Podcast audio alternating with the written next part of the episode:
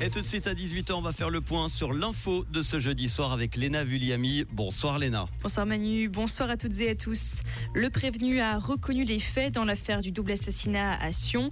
Dans une vidéo une lettre envoyée aux médias et réalisée avant la tuerie, il a donné ses explications sur son action et ses motivations. C'est ce qu'indique le ministère public dans un communiqué.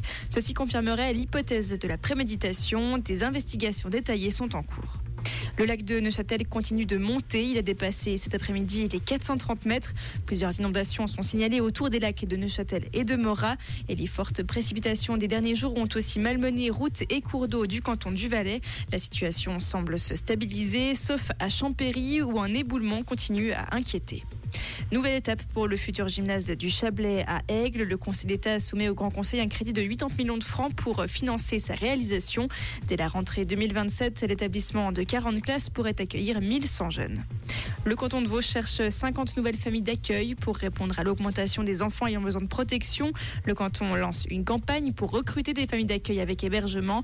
En parallèle, le soutien aux familles d'accueil sera renforcé avec une simplification administrative et une revalorisation de leur indemnité dès 2024.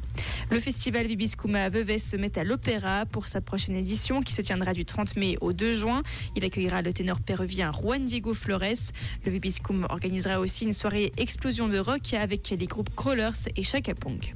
Et puis la Russie est en confiance. Lors d'une grande conférence de presse, Vladimir Poutine a promis une victoire sur l'Ukraine. Ceci une semaine après avoir annoncé son intention de rester au Kremlin. Merci beaucoup Léna. Bonne soirée, on te retrouve tout à l'heure. Ça sera pour le dernier flash à 19h. Comprendre ce qui se passe en Suisse romande et dans le monde, c'est aussi sur Rouge. Rouge La météo pour demain vendredi, déjà la fin des averses est prévue pour cette nuit. Les nuages vont disparaître en cours de matinée demain. Nous aurons un temps assez ensoleillé l'après-midi, voire bien ensoleillé dans les Alpes.